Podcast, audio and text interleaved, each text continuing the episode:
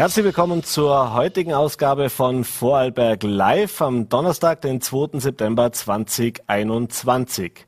Ja, und ich freue mich gleich zu Beginn im Studio begrüßen zu dürfen den Landtagsabgeordneten der NEOS, Johannes Gasser. Schönen guten Abend und vielen Dank für den Besuch im Studio.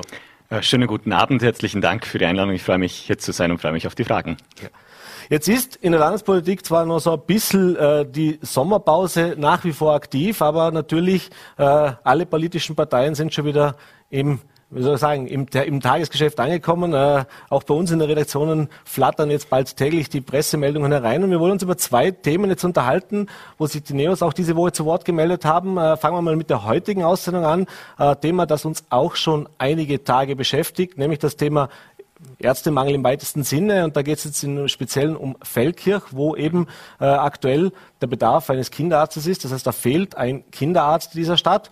Und wenn es nach dem Willen der Neos geht, dann sollte dort jetzt äh, nicht nur ein Arzt eingestellt oder beziehungsweise eine ärztliche Praxis eröffnet werden, sondern es soll ein kinderärztliches Zentrum entstehen.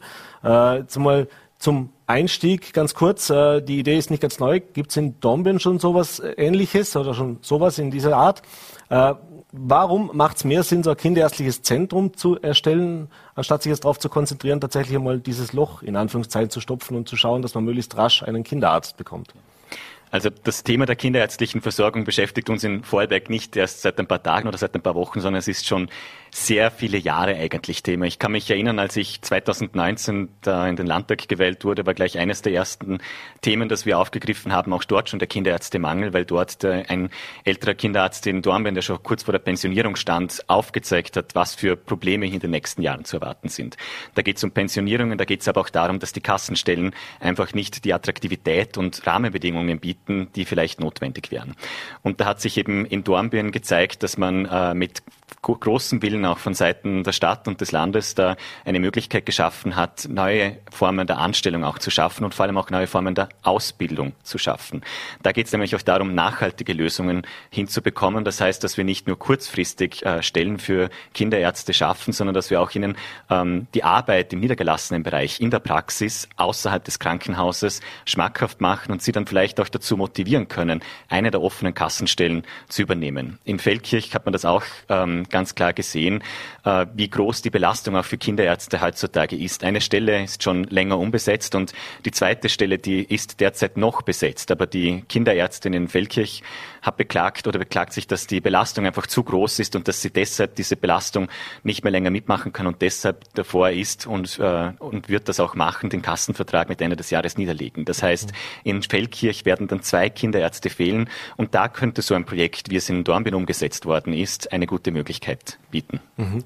Jetzt ist natürlich äh, ein Thema, dass man überhaupt einmal das Personal finden muss. Das ist ein Thema, das wir kennen, nicht auch erst seit gestern und das hat sich in den letzten Wochen, Monaten und Jahren auch verschärft, nämlich eben überhaupt Ärzte zu finden, äh, die diese Ausbildung gemacht haben, die auch bereit sind, in einem niedergelassenen Bereich, sprich in einer Ordination äh, tatsächlich zu, äh, zu arbeiten, eine Ordination zu eröffnen.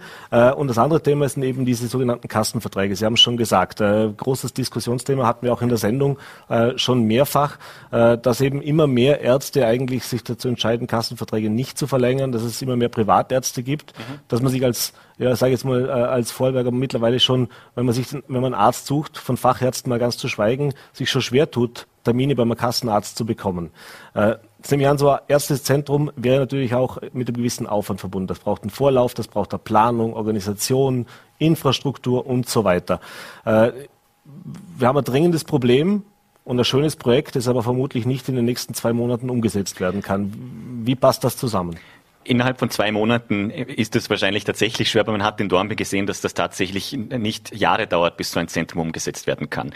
Wenn der Wille da ist, und da appelliere ich auch vor allem an die Stadt Feldkirch, sich da auf die Hinterbeine zu stellen, ähm, da können solche Projekte sehr schnell umgesetzt werden, weil ich habe eben eine Anfrage an Landesrätin Martina Rüscher gestellt, wie auch die Position des Landes dazu ausschauen würde, so ein Projekt zu unterstützen. Und das Land sagt da ganz klar, es ist eine Überlegung wert, das auch zu unterstützen. Ich glaube, solche Chancen, wenn es um auch um die Finanzierung geht, ähm, sollte man nützen, weil dann, wenn die Finanzierung steht, dann kann man sich auch sehr schnell Gedanken darüber machen, wie das räumlich ausschaut und wie das auch mit Anstellungsverhältnissen dann möglicherweise ausschauen könnte. Also ich glaube, der drückt die Zeit und in der Vergangenheit war da offensichtlich ähm, der Druck noch nicht groß genug und ähm, es steht sozusagen die Route im Fenster im Rathaus in Feldkirch, dass man da endlich auf die Tube drücken sollte. Mhm.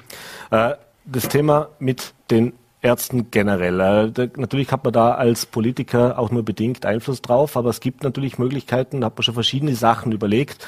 Äh, da gibt es Überlegungen, dass man bei der Ausbildung äh, Finanzunterstützung leistet. Im Gegenzug dafür verpflichten sich eben diese Ärzte dann auch gewisse Zeit im Land zu praktizieren beziehungsweise gewisse Stellen zu übernehmen. Äh, ist das, sind das Ansätze, wo Sie von den Neos sagen, ja, da, da könnte man mitgehen? Oder wie würden Sie das, oder was ist aus Ihrer Sicht äh, gangbarer Weg, um eben mehr Attraktivität zu schaffen, um eben auch dafür zu sorgen, nicht nur die Rahmenbedingungen zu schaffen, aber sondern eben auch das Personal dann tatsächlich davon zu überzeugen, dass es Sinn macht, hier in Vorarlberg im schönen Ländle eine Praxis zu öffnen, beziehungsweise hier tätig zu sein. Mhm. Da sind wir natürlich wieder in einer Zwiespalt, sage ich jetzt einmal, zwischen der Arbeit in einem Krankenhaus, in einem fixen angestellten Verhältnis als Arzt und sozusagen auch die, die Tätigkeit im niedergelassenen Bereich, die ja eigentlich eine selbstständige Tätigkeit sozusagen ist. Und da sehen wir, dass sich aufgrund der Veränderung der letzten Jahre auch in der Arbeitswelt, dass wir da auch in der Ärzteschaft sehen, dass einfach dieses, dieser Drang sozusagen in ein sicheres Anstellungsverhältnis äh, doch auch sehr groß ist. Und da muss man sich überlegen, wie kann man bei dem Schritt halten. Einerseits einerseits eben durch mögliche Anstellungsverhältnisse und so weiter, aber andererseits muss man sich natürlich auch fragen, wie kann man es schaffen, dass der niedergelassene Bereich eben mit diesen selbstständigen Tätigkeiten nicht zu einem bürokratischen Monster sozusagen für die niedergelassenen Ärzte wird. Und da sehen wir jetzt, wenn es zum Beispiel auch um die Umsetzung von Primärversorgungseinheiten geht, wo wir auch endlich ins Tun kommen sollten, sage ich jetzt einmal, ähm, und wo wir bei den Verträgen jetzt sind, da muss man schon darauf achten, dass das eben nicht zu kompliziert wird und die Ärzte nicht davor abschreckt, ähm, genauso eine wichtige Tätigkeit aufzunehmen. Und da muss ich auch sagen, dass das Land, auch wenn es eigentlich das Land im Gesundheitsbereich vor allem für die Spitäler zuständig ist, schon auch eine Verantwortung sozusagen für den niedergelassenen Bereich hat, für die Hausärztinnen und Hausärzte und für die Fachärzte in den Praxen, weil eine besonders gute, positive ähm, Versorgung sozusagen im niedergelassenen Bereich verhindert auch, dass dann später Erkrankungen und Behandlungen im Krankenhaus stattfinden müssen. Das entlastet das Landesbudget und vor allem entlastet es die Patientinnen und Patienten, wenn sie eine präventive ähm, Versorgung schon im Vorfeld bekommen können. Mhm. Ist das Thema Bezahlung gerade bei beim niedergelassenen Bereich, also die Honorarsysteme bzw. die Honorarhöhen, ja jetzt nicht zwangsläufig ein politisches Thema in erster Linie, da hat die Politik auch nur bedingt Einfluss drauf, das verhandelt dann die Ärztekammer mit den Ärzten. Aber wenn es jetzt nach den Neos geht, äh, da gibt es ja oft den Vorwurf, dass diese Sätze zu niedrig sind. Die ÖGK hat im Gespräch äh, bei Vollberg Live, der Herr Brunner war bei mir im Studio vor einigen Tagen oder einigen Wochen eigentlich mittlerweile schon äh, gesagt, ja, das sei nicht verwunderlich, die, nicht, das Problem sei nicht die Honorarsätze, die die Krankenkassen zahlen, sondern das Problem sei, dass viele Nicht-Kassenärzte, also Privatärzte, sehr überteuerte Honorare stellen würden. Äh, wie, sieht denn da, wie sehen das die Neos? Ob das jetzt tatsächlich der Fall ist, äh, hängt wahrscheinlich vom, vom Standpunkt des Betrachters aus. Ähm, in diesem Fall muss ich ehrlich sagen, dass mir diese Unterschiede jetzt nicht so bewusst sind, aber man muss sich natürlich auch anschauen, wie kann ich, ähm, wie kann ich ein bisschen von diesem klassischen Kassenstellensystem, Wahlärztesystem, wie kann ich da wirklich etwas für die Patienten schaffen? Mhm. Und wir sind da der Meinung, dass da auch die Honorare entsprechend, äh, also das, was ich rückerstatten kann als Patient, auch angepasst werden müssen. Das ist eine andere Forderung, die vom ÖGK Vorsitzenden auch schon gekommen ist, dass wir einfach allen Wahlärzten auch die Möglichkeit anbieten, einen Kassenvertrag einzugehen und hier nicht zu strikt immer nur auf den Stellenplänen herum zu mhm. sein. Das ist mal das eine. Und das zweite ist auch, wie gesagt, dass wir da ähm, versuchen, für die Patientinnen und Patienten etwas rauszuholen. Jetzt sind die Refundierungssätze meines Wissens, glaube ich, bei 80 Prozent.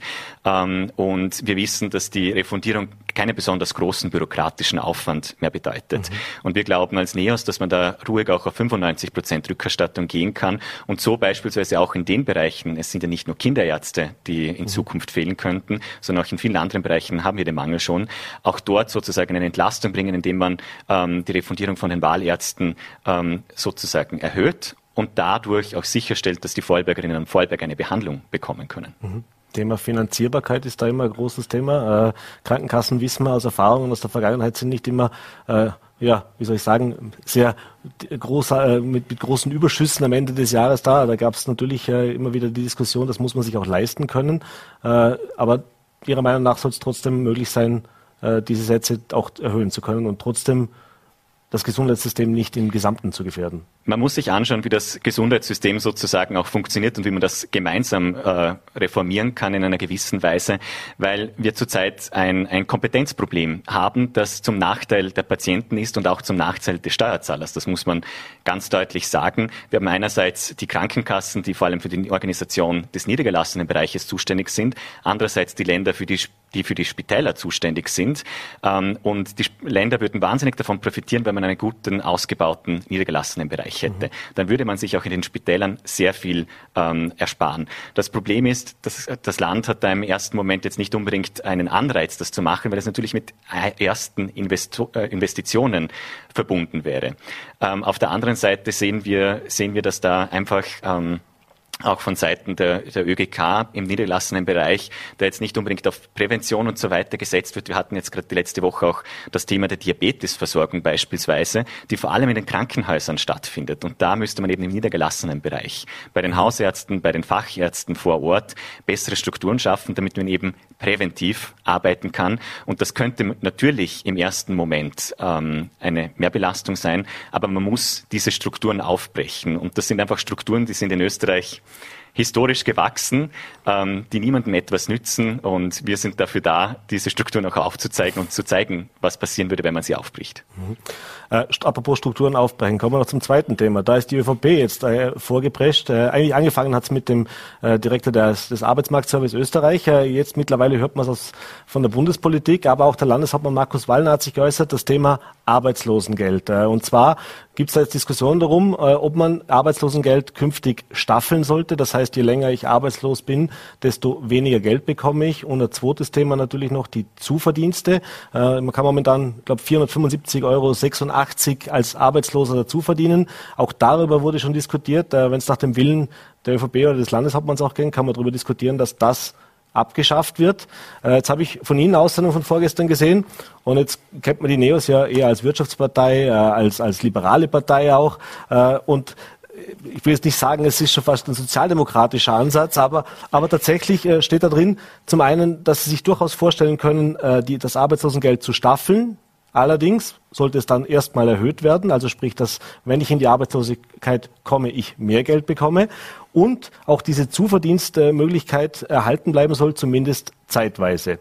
Äh, jetzt die Frage, äh, das klingt so ein bisschen, naja, ich gebe ein bisschen mehr, aber dann nehme ich doch wieder was weg. Das ist so äh, nicht ganz Fisch, nicht ganz Fleisch. Wo stehen die Neos in dieser Frage tatsächlich? Also ich glaube, die zwei Themen muss man ein bisschen voneinander trennen, weil in einer Gesamtreform am Arbeitsmarkt müsste man sich das nochmal genau anschauen. Wenn es jetzt darum geht, ob arbeitssuchende Menschen nebenbei noch etwas dazu verdienen dürfen im jetzigen System, glaube ich, und das äh, haben wir auch in der Aussendung sehr klar dargelegt, ist es schon sinnvoll, wenn man eine gewisse Zeit etwas dazu verdienen kann. Mhm. Weil es geht in erster Linie darum, dass wir Menschen wieder in Beschäftigung bringen. Und alles, was den Menschen hilft, in Beschäftigung zu kommen, müssen wir auch nutzen. Und wieso ist genau deshalb ein Zuverdienst zu zumindest für eine bestimmte Zeit sinnvoll, weil eine arbeitssuchende Person vielleicht einen neuen Job einmal ausprobieren kann, vielleicht auch die Branche wechselt und da einfach auch hineinschnuppern kann. Auf der anderen Seite hat man aber auch die Möglichkeit, dass Arbeitgeber ausprobieren können, passt diese Person. Vielleicht auch einfach nur ein, ein, zwei Tage die Woche oder ein paar Stunden die Woche zu schauen,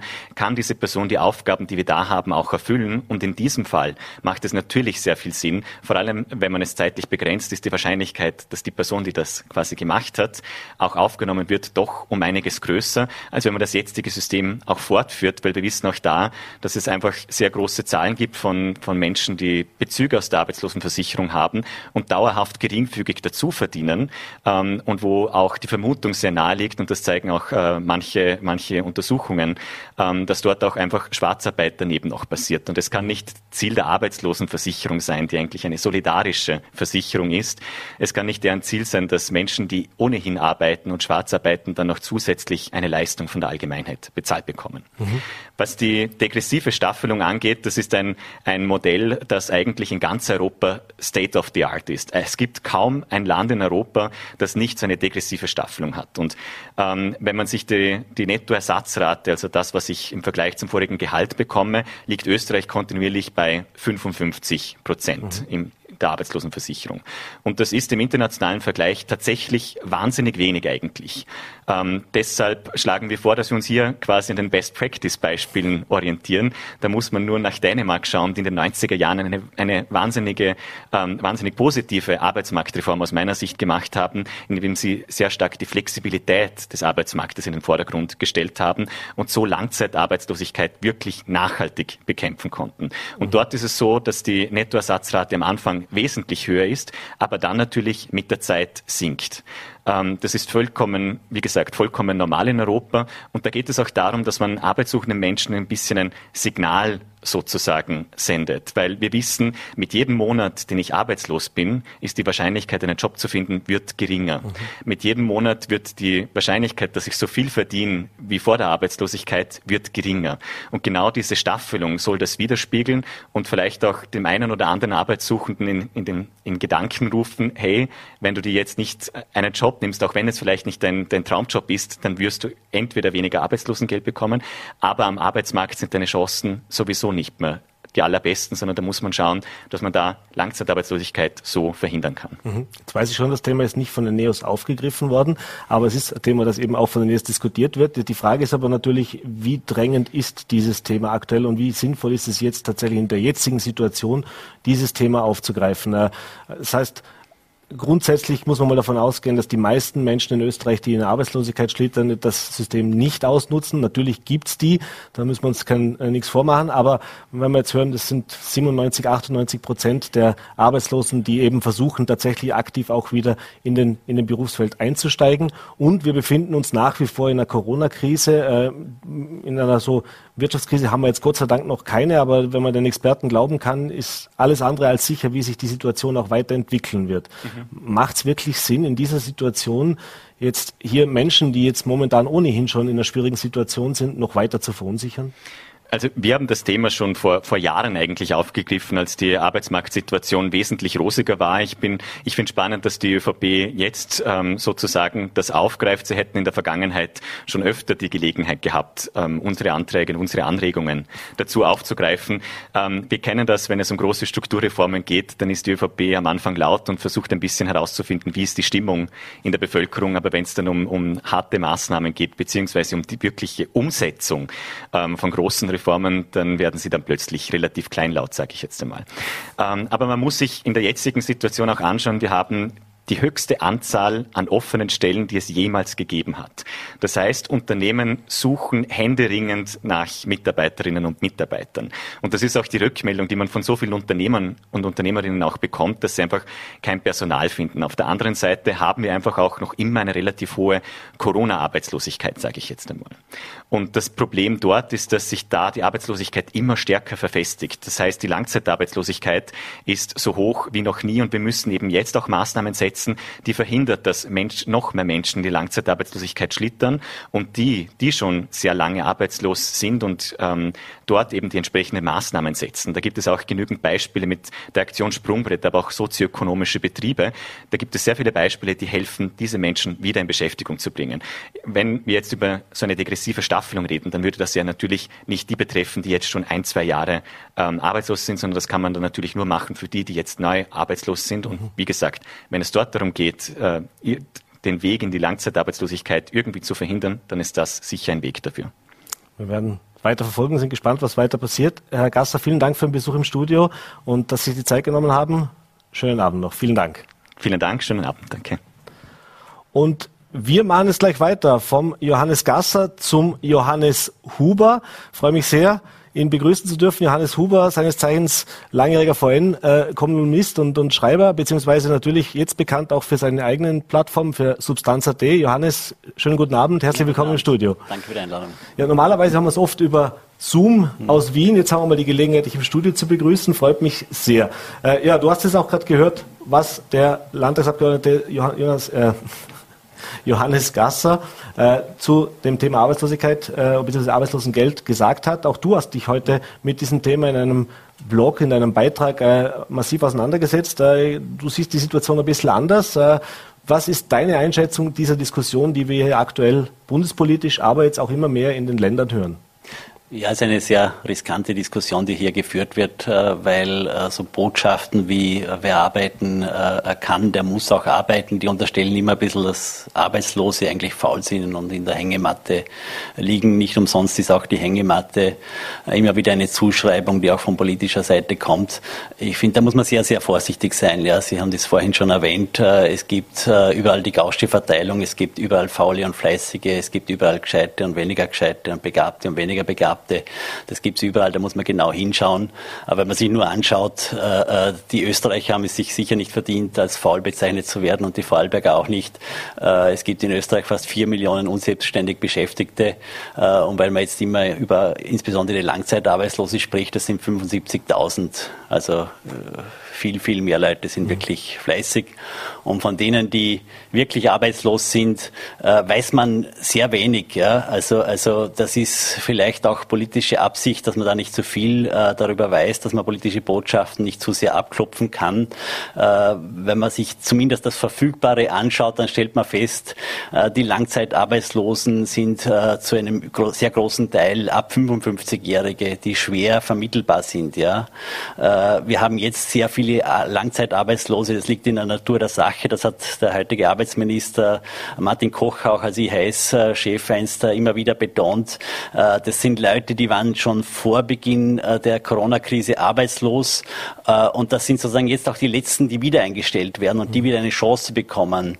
Und wer, wer älter ist und schon länger arbeitslos ist, der verliert natürlich in vielen Bereichen den Anschluss. Der hat es schwer. Oder man stelle sich nur vor, es gibt immer noch sehr viele Branchen, die größere Probleme haben oder größte Probleme haben. Die, die äh, Fliegerei ist noch weit unter äh, Auslastungsniveau von früher. Äh, wenn Sie Pilot waren bei einer Airline äh, und Sie nach wie vor nicht gebraucht werden, dann ist es gar nicht so einfach umzusteigen und auch nicht auf, eine, auf etwas Adäquates. Da kann man nicht unbedingt verlangen, dass der morgen als Journalist äh, beginnt. Ja. Äh, das ist vielleicht unter seine wär, Qualifikation. Wäre vielleicht leichter wie umgekehrt. Also Journalist morgen ja. Pilot wäre wahrscheinlich ja. schwieriger. Ja. Also da muss man sehr genau hinschauen und, und es gibt nicht nur sozusagen, und, und, und ich, ich finde diese Diskussion auch insofern ein bisschen äh, fragwürdig und absurd, weil ich mir eigentlich als Staatsbürger schon erwarte, dass das Arbeitsmarktservice, so wie auch die Länder betonen, dass sie das bei der Mindestsicherung machen, dass sie jeden Fall genau anschauen und sehr genau beurteilen, äh, was ist diesem Menschen zumutbar, äh, äh welche Angebote nimmt er an oder nimmt er nicht nicht an und dass es dann auch zu Kürzungen kommt. Äh, da bin ich, glaube ich, ist es sehr wichtig, dass man das auch wirklich sehr, sehr äh, scharf sozusagen vornimmt und, und sehr zielgerichtet. Ja. Mhm. Aber so über den Kamm scheren, das, das, ist, das, ist, das ist politische Polemik. Da geht es um, äh, um Parteipolitik, um eine Themenhoheit und das ist natürlich ein sehr emotionales Thema. Ja. Also, also Arbeitslose, Mindestsicherungsbezieher, damit lässt sich immer wieder Stimmung machen. Das sind, das sind kleine, schwache Gruppen und da muss man, glaube ich, sehr vorsichtig sein. Ja? Und man sollte sich wirklich alles anschauen. Es spricht wirklich sehr viel zum Beispiel für eine degressive Gestaltung des Arbeitslosengeldes. Am Anfang mehr. Wir gehen ja davon aus, dass jeder arbeiten will, mhm. weil man ja auch von Erkenntnissen, von Studien kennt, Arbeitslose sind viel unglücklicher, sie sind eher krank, äh, haben psychische Probleme, äh, äh, sie sind mit dem Leben weniger zufrieden. Also, also äh, das kann jeder mal ausprobieren. Er wird nicht lange damit äh, in diesem Zustand sein wollen. Also da, da, da reden wir wirklich nicht von einer Masse. Also die Masse will was leisten, die will arbeiten, die will ein gutes Leben führen. Das geht nur mit Geld. Ja? Mhm. Und, und äh, da spricht eben sehr viel dafür, wenn ich meinen Job verliere dass ich nicht nur, der durchschnittliche Arbeitslose kriegt 1000 Euro im Monat, mhm. damit können Sie keinen Neustart machen. Ja, da können Sie nicht in sich selbst investieren, wie es sein sollte, damit Sie möglichst schnell wieder einen besseren äh, Fortgang äh, Ihrer Karriere sozusagen erfahren. Äh, dass man zum Beispiel sagt, am Anfang gibt es 2000 Euro und nach, nach fünf Monaten gibt es weniger. Ja? Mhm. Äh, äh, das sollte man sich wirklich genau anschauen und, und, und, und, und, und, und offen darüber diskutieren. Ja? Mhm. Jetzt haben wir große Themen, die uns äh, beschäftigen. Äh, die Frage jetzt auch an den Politik-Insider, warum das Thema Arbeitslosengeld jetzt plötzlich so aktiv auch aufs Tablet kommt. Wie gesagt, ich habe schon vorgesagt, äh, mhm. den Anfang hat der, der, der äh, AMS-Chef Österreich äh, gemacht mit so einem ersten Vorstoß äh, mhm. und dann wurde es relativ schnell auf die politische Bühne auch gehoben und da hat man sich auch relativ schnell klar geäußert. Wie gesagt, zuletzt der Landeshauptmann am Dienstag der sehr klare Worte gefunden hat, wie er sich dafür, wie er sich das vorstellen könnte und dass er das auch, unter, dass er das auch unterstützen könnte. Äh, und wir jetzt gerade gesagt haben, eben also die große Masse an, an sage ich jetzt mal, wir haben Mhm. Äh, Arbeitslosenzahlen sind nicht auf Rekordhoch, im Gegenteil, es gibt viele offene Stellen, äh, es gibt ja ganz andere Baustellen, um die wir uns kümmern können. Was ist denn politisch dahinter, warum jetzt dieses Thema plötzlich so heiß gespielt wird? Also auf sachlicher Ebene könnte man da sicher sagen, es gibt das Problem, dass sehr viele Firmen äh, trotz hoher Arbeitslosigkeit keine Leute finden. Also irgendwas muss da im System schon faul sein, ja. Aber das sollte man sich wirklich genau anschauen und nicht sagen, es liegt nur daran, dass so viele faul in der Hängematte liegen, mhm. ja. Äh, das ist sozusagen die sachliche Ebene, auf der es sehr wichtig ist, äh, äh, darüber zu diskutieren und sie zu behandeln. Auf der anderen Seite ist das, wie gesagt, es ist so ähnlich wie, wie Flüchtlinge, wie Mindestsicherungen, Mindestsicherung. Das ist so ein Thema, über das sich sehr gut Stimmung machen lässt, ja, weil es, weil es auch sozusagen gewisse Ängste schürt oder Neid sozusagen auslöst, dass es Leute gibt, die sozusagen mich ausnützen und auf meine Kosten nichts tun, ja das, ist, das ist ein Thema, das äh, politisch, äh, da ist die Verlockung sehr groß für populistische Bewegungen oder auch für sonstige Politiker, dass sie das einfach ausschlachten und, und, und auch von dem einen oder anderen Thema ablenken oder einfach die Themenführerschaft erringen. Ja, die, die, gerade die Österreichische Volkspartei hat jetzt ein, ein aus ihrer Sicht sehr schwieriges Jahr hinter sich mit den ganzen Justizermittlungen und, und, und äh, so weiter. Äh, und, und da ist es einmal, ist es für Sie sozusagen wichtig, gerade jetzt auch im Hinblick auf Landtagswahlen in Oberösterreich, da darf man nicht vergessen, da, da ist, äh, äh es ist quasi ein, ein mehr als ein Zehntel Österreichs steht vor einem Ur Urnengang, äh, äh, sozusagen hier Stimmung zu machen und auch von anderen Problemen abzulenken. Ja. Mhm. Ein anderes Problem, von dem Sie nicht ganz ablenken können, ist das Thema äh, der Migration. Du hast vorher schon kurz gesagt, das jetzt gerade wieder aufgepoppt ist, äh, wo Österreich in Bezug auf Afghanistan ja mehr oder weniger sehr zumindest sehr laute, ein, ein, einzigartige Haltung einnimmt. Also ich glaube, es gibt andere Länder, die ähnlich denken, aber so laut zu Wort gemeldet, wie sich das der Bundeskanzler in den letzten Tagen hat, äh, nicht nur in Österreich, sondern zuletzt auch bei seinem Besuch in Berlin, äh, auch der Innenminister bei dem Treffen der Innenminister in Brüssel. Äh, da gab es sehr klare Worte. Zuletzt hieß es, kein afghanischer Flüchtling mehr nach Österreich. Äh, erste Frage, wie viel Schaden oder wie viel Nutzen politisch zieht der Bundeskanzler, zieht die Republik Österreich aus dieser doch sehr klaren, sehr harten Haltung? Das sind unterschiedliche Ebenen und, und wo man sicher äh, relativieren muss, Österreich ist nicht der Mittelpunkt der Welt und nicht, auch nicht Europas äh, und auch nicht allein mit dieser Haltung. Äh, das wird wahrscheinlich äh, schon gar nicht mehr so stark wahrgenommen außerhalb Österreichs. Ja, da gibt es einfach eine Gruppe, Slowenien, Ungarn, Polen, Österreich äh, auch hin und wieder Tschechien. Ja, der, äh, die der eine, eine, eine, aus, aus, aus Luxemburg ja, hat schon hat sehr da, konkret... Der hat, da, der hat, das ist offenbar ein Lieblingsthema von ihm, das hat er jetzt schon öfter gemacht, ja. Äh, auch ein Vertreter eines kleinen Landes, ja. Aber es, es löst nicht die große EU-Krise aus, weil es da einfach sozusagen, äh, da geht es bei diesem Thema seit Jahrzehnten immer, wer ist betroffen und wer ist nicht betroffen und die, die nicht betroffen sind, äh, die halten sich zurück mit Solidarität etc. etc. Äh, und da, da, da gibt es keine Sachebene mehr, ja? da gibt es keine Vernunftebene mehr, äh, dass ich sage, schauen wir uns ganz genau hin. Es ist ja eigentlich auch wieder absurd, dass, dass wir die ganze Zeit darüber reden, nehmen wir Leute auf. Man weiß ja nicht einmal genau sozusagen, sagen, wie viele Leute wollen jetzt eigentlich, sind jetzt wirklich Flüchtlinge mhm. da, ja? wollen wirklich weg. Wie schaut es eigentlich, wie weit kommen sie überhaupt? Ja, es gibt ja, die Taliban halten die Grenzen dicht, Türkei hat eine Mauer errichtet, die, die, die Griechen fahren mit Kriegsschiffen auf, um Flüchtlinge abzuwehren. Äh, äh, also da, da kommt sowieso wahrscheinlich kaum wer nach Österreich. Da müsste man sich gezielt anschauen. Äh, und wenn man sagt, wenn man ein, ein Demokrat ist und ein Anhänger der Menschenrechte ist, da unten haben sie wirklich verdammt viele Leute, haben jetzt den Kopf rausgehängt in den letzten 10, 20 Jahren, haben für Frauenrechte gekämpft. die sind jetzt in Lebensgefahr. tun wir uns mit anderen Leuten zusammen, versuchen wir einen Überblick zu verschaffen, wem können wir helfen und um wie viel geht es dann. Ja? Mhm. ich glaube, das wäre schon ein wichtiges Signal.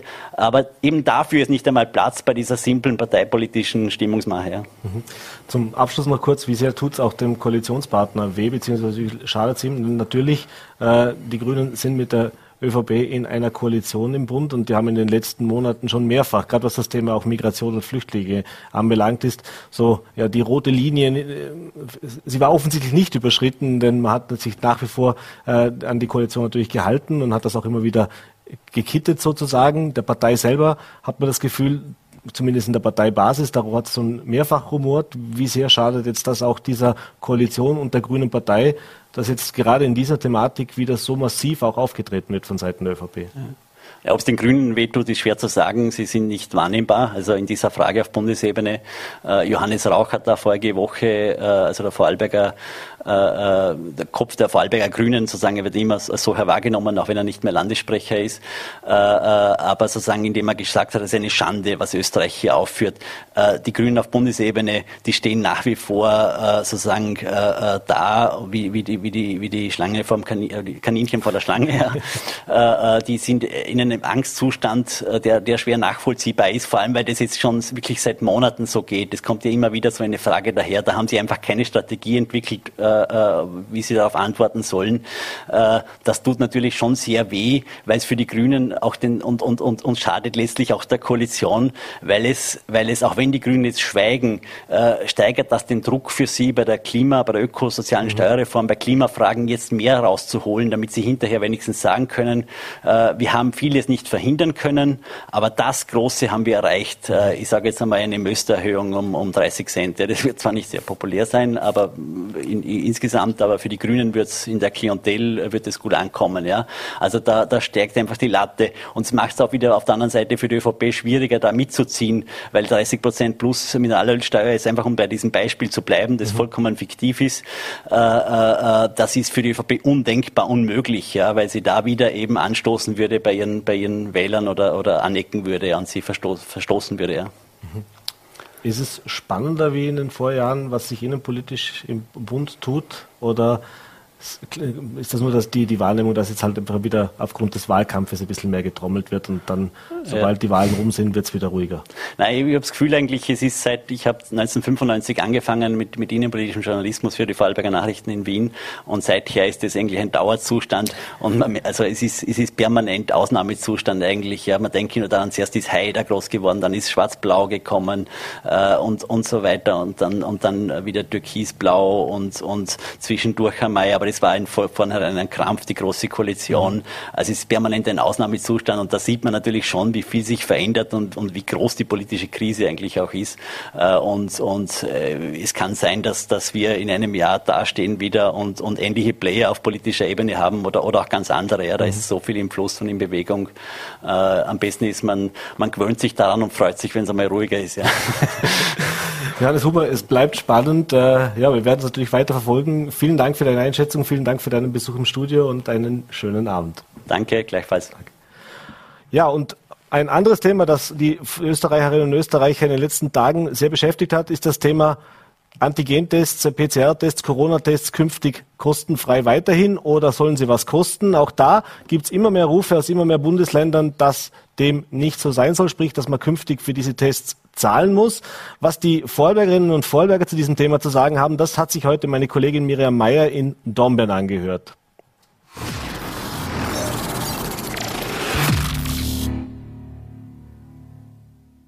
In immer mehr Bundesländern spricht man sich für ein Ende der Gratistests aus.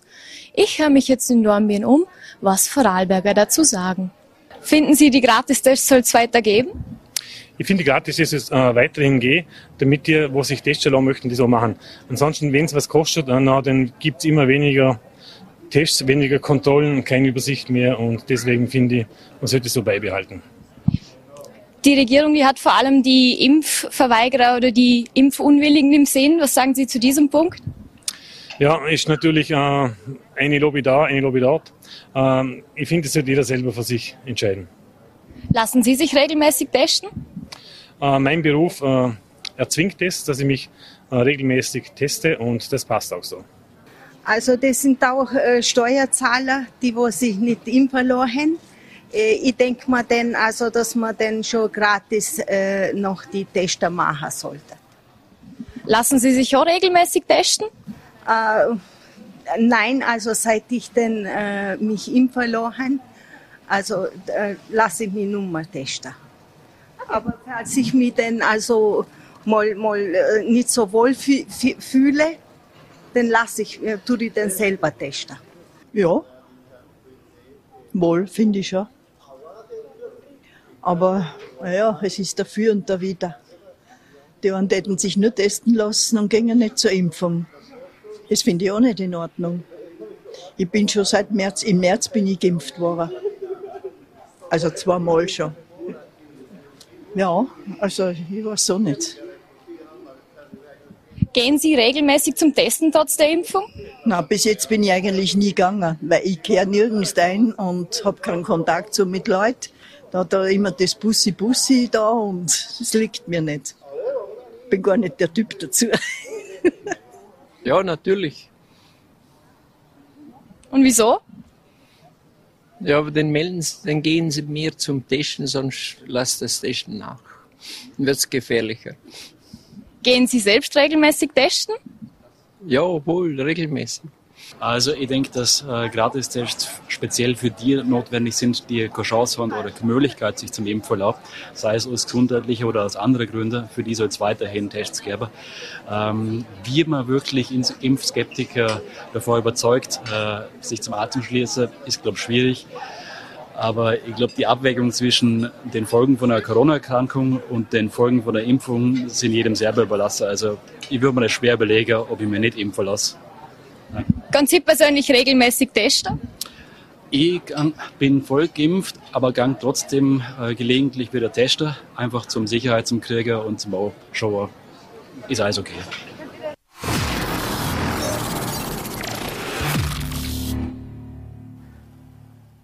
Ja, und wir haben die Gelegenheit genutzt, äh, ein bisschen umgebaut und ich freue mich jetzt ganz besonders auf meinen heute letzten Gast, last but of course not least, gerade zurück aus Tokio, Thomas Flachs. Äh, schönen guten Abend, hallo und herzlich willkommen im Studio.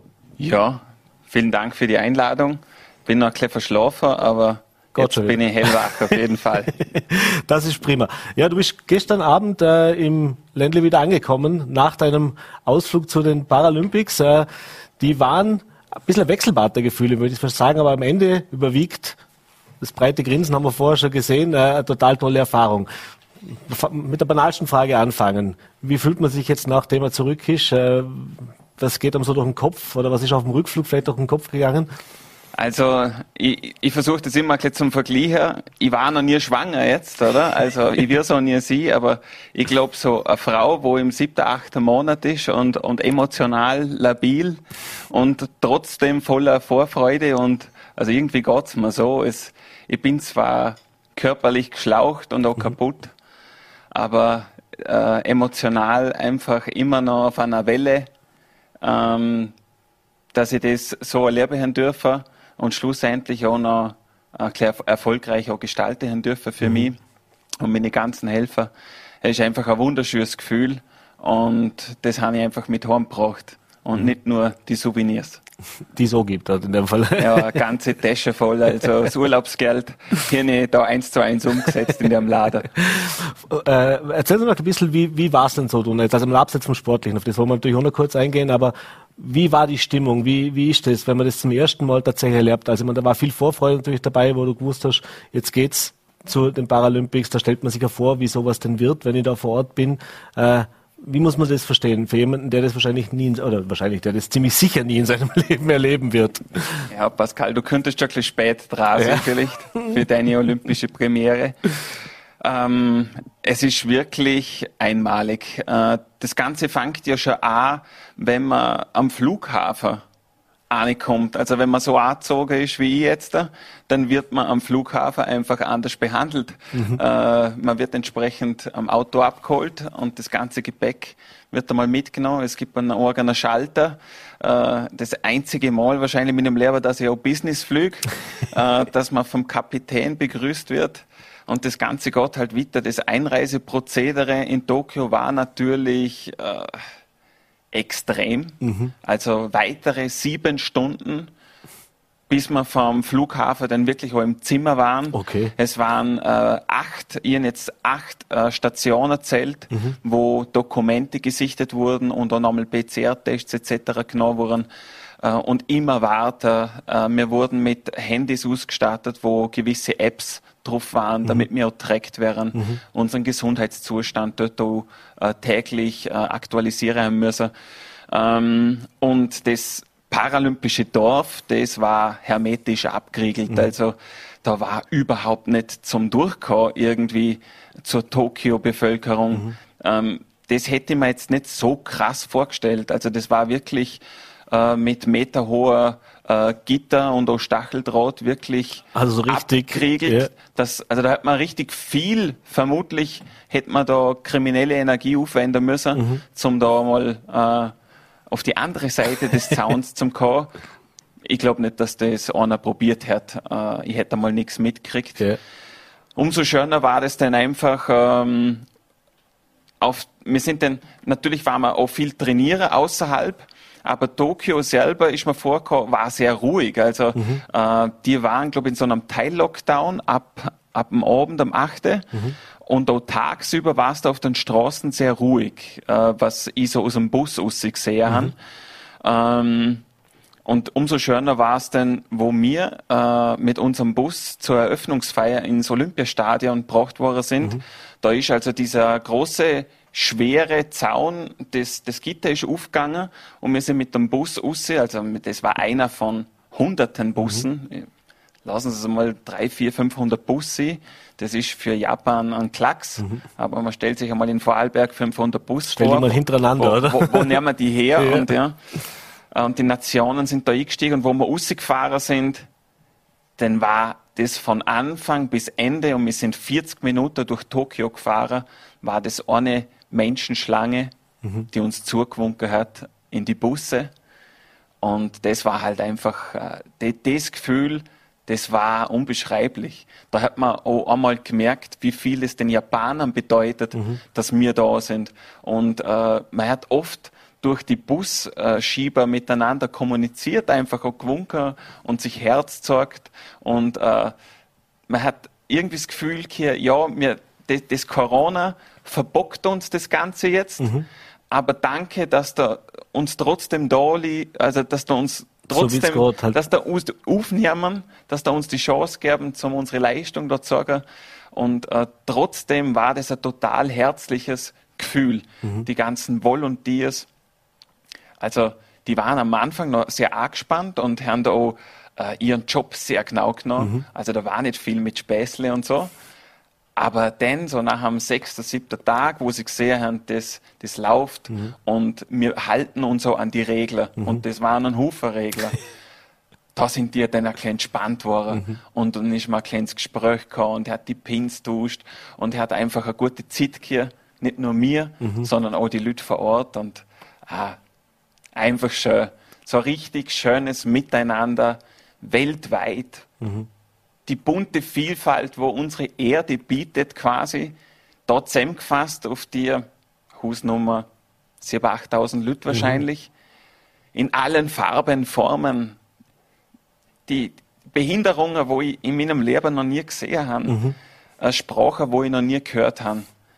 Und trotzdem haben wir alle ein Ziel gehabt wir wollen miteinander tollen Sport zeigen. Mhm. Das hat einfach was ausgelöst in dem Dorf. Und ich glaube, dass das wird bei mir auch noch monatelang anheben. Mhm. Ja. Ich meine, wird einen Haufen neue Kontakte gerade zu anderen Athleten äh, geknüpft haben. Ich nehme auch dass das vermutlich teilweise über Olympia hinaus Bestand haben wird. Wie war das bei dir da? Oder hast du schon so äh, mit der Partner vielleicht näheren Kontakt oder engeren Kontakt also, gehabt, denkt ähm, vielleicht auch im Vorfeld wäre ich wahrscheinlich sonst also die Idee gekommen. Gerade auf der, auf, der, auf der Tennisanlage an sich hätte ich natürlich schon äh, mit Tennisspielern ein Kontakt hier, an die ich sonst nicht so gekommen. Mhm. Also ich habe mich für Olympia qualifiziert auf der Future-Ebene. Das ist also ganz, ganz hinter zuletzt die kleinste Turnierserie und haben dort wahnsinnig viel gespielt. Mhm. Und die Jungs, die Wimbledon spielen, US Open, Australian Open, die wo wirklich äh, unsere Stars sind, oder in der Rollstuhl-Tennis-Szene, mhm. die sehe ich nur ganz selten. Und äh, da hat es einfach so einen schönen Moment gegeben, wo ich das erste Mal zum Einschlagen gekommen bin und meinen Rollstuhl da zusammengebaut. Da ist äh, der, der Joe Gerard Joachim aus Belgien, mhm. ist Nummer drei der Welt und er hat Australian Open und Wimbledon gewonnen das Jahr. Der kommt zu mir, gibt mir die Hand und sagt, hey, schön, dass du es geschafft hast. Und der hat das auch irgendwo mitgekriegt, dass es ein Mordsfight war mhm. und dass so einer das auch anerkennt. es sind schöne Momente, ja. Und äh, dahin jetzt leider verfolgen müssen, dass er verloren hat. Mhm. Aber so haben sich schon gewisse Kontakte ergeben. Und äh, schön war, Corona ist immer, es gibt immer gute und schlechte Seiten. Das Gute war, dass äh, wir wirklich unter uns waren. Mhm. Äh, Im österreichischen Team, da hat keiner irgendwo ahnen müssen, mhm. ins Österreichhaus oder usse zur Familie oder usse jemanden besuchen. Das hat es eh nicht gegeben. Mhm. Also wir waren in unserer Unterkunft und haben miteinander eine gute Zeit gehabt. Das mhm. hat ein bisschen was von einer Wienwoche gehabt. so wie früher ja, im Schullager so, oder so. So wie ja. früher in der Schule. Äh, und das waren ja gute Zeiten. Und Definitiv, so war es ja. so war's da auch. Ja. Und äh, da haben jetzt vor allem, äh, ich würde sagen, eine kleine Freundschaftsbände geknüpft äh, innerhalb Österreichs mhm. zu Sportlern aus äh, anderen Kategorien. Und da wäre jetzt in Zukunft schon genauer nachverfolgen, was die so was treiben. So, ja. mit deiner Vita. Ja, du hast im Prinzip äh, drei Mal Spieler dürfen bei Olympia. Das erste war die, die Einzelbegegnung gegen den Nico Langmann. Das war nicht so erfolgreich, also erfolgreich, es war ein guter Kampf, aber es hat halt zum Sieg nicht gereicht. Äh, was hat dort nach dem Spiel überwogen? Äh, man muss ja realistisch sagen, also der war natürlich jetzt nicht der stärkste, aber doch auch starke Gegner und du hast gesehen, du hast dich natürlich für Olympia qualifiziert, aber jetzt der, der große Goldmedaillenfavorit warst du nicht, wo du abgefahren bist. Wenn man da das bin ich da gar ohne, nicht böse, ohne das, das, das, ist, das, das ist jetzt mal so sagen darf. Ähm, was hat da nach diesem Spiel überwogen? Also war das so eine Erleichterung, jetzt habe ich es hab geschafft, jetzt ist das Spiel um. Äh, war das doch eine gewisse Enttäuschung. Im Jahr wird ein bisschen was wird mit dabei sein und wir haben keinen ehrgeiziger Sportler. Aber wie war das?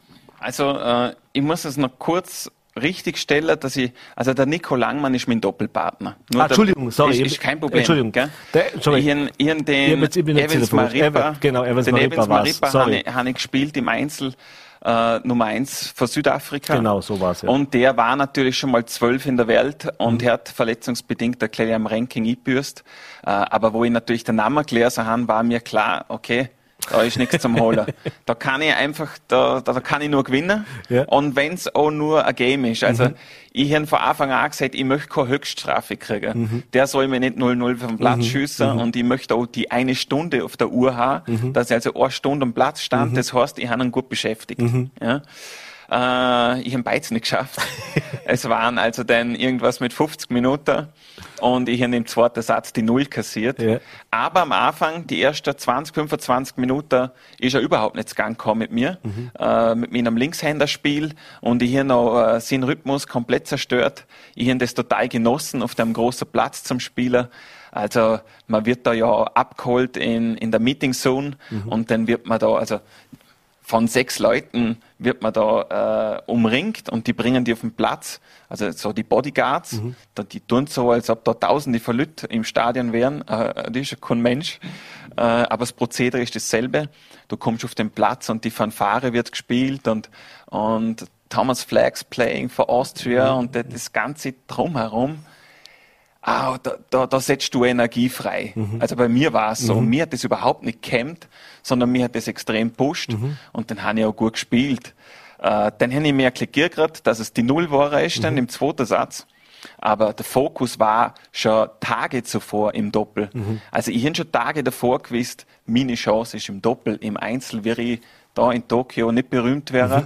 Mhm. ich möchte zusammen mit dem Nico, mit meinem Kumpane, ja ein Match gewinnen bei Paralympics, weil da bin ich nur einmal im Leben. Ja. Und wenn ich dann sagen kann, ich habe noch einmal gewonnen, ich habe nicht nur Packungen gekriegt, dann ist das mein sportliches Ziel. Mhm. Genau, und das war dann auch so äh, im Doppel mit dem Nico Langmann, dass man es so richtig hat, mit dem äh, Partner zusammen, haben dann in der ersten Runde äh, das spanische Duo geschlagen.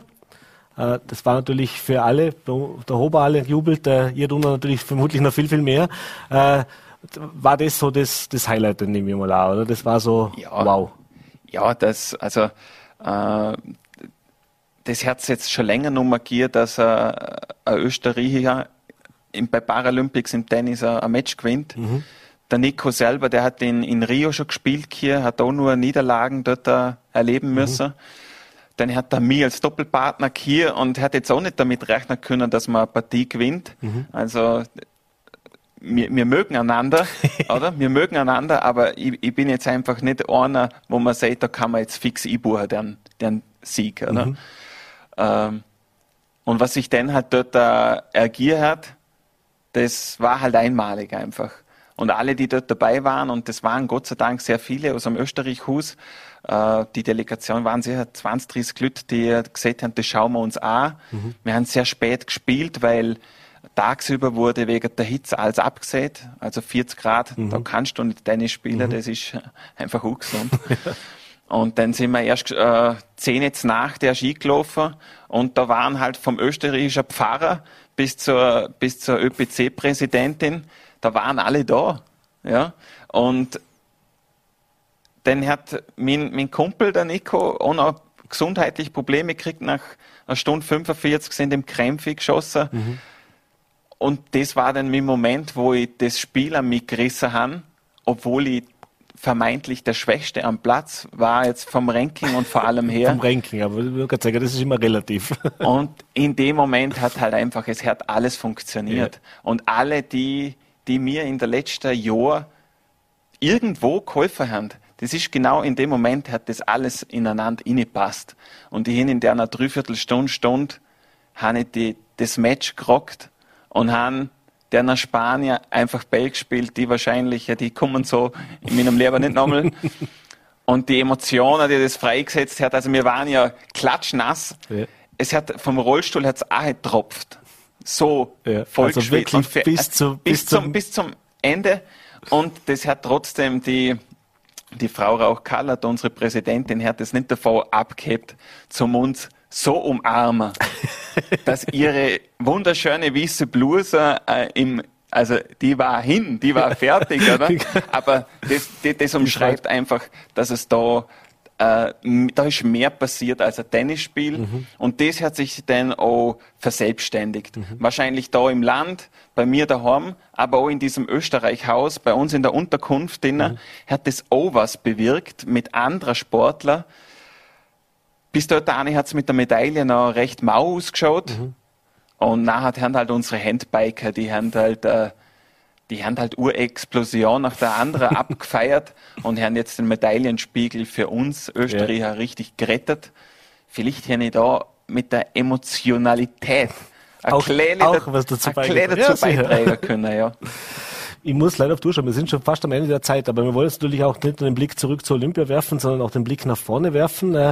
Wie geht's für dich jetzt, Peter? Was sind deine nächsten Pläne, Ziele? Ich nehme jetzt mal zuerst schon mal ein Erholer, Entspanner, wieder zu Kräften kommen und genießen vor allem, oder? Aber ja, Genuss steht im Vordergrund. Äh, ich habe noch Urlaub bis inklusive Dienstag. äh, bis dort will ich auch äh, einmal richtig ankommen und das für mich noch geniessen. Und ab Mittwoch startet dann also das Berufsleben, auf das freue ich mich. Ähm, ich nehme allerdings auch noch die WM wahr. Ich habe mhm. Ende September noch Team-WM in Sardinien. Dort möchte die Spannung nochmal aufbauen, dass ich da auch nochmal gut performe. Aber dann wäre die Tennissaison früher abbrechen als normal. Mhm. Einfach, dass ich äh, wieder daheim bin.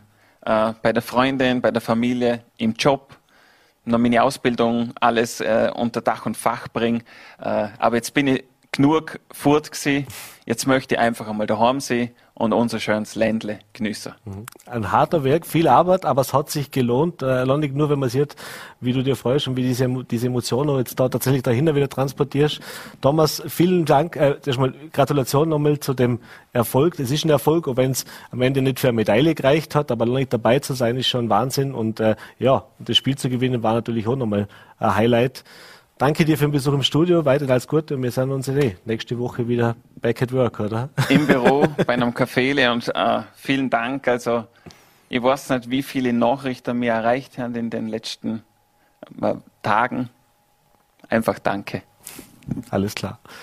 Ja, meine Damen und Herren, und das war's mit der heutigen Ausgabe von Vorarlberg Live. Äh, heute ein bisschen länger wieder. Ich hoffe, es hat Ihnen gefallen. Wenn Sie mögen, natürlich wie immer, gerne morgen wieder einschalten. 17 Uhr, Voller.t, VNRT und Ländl TV. Bis dahin, machen Sie es gut und einen schönen Abend.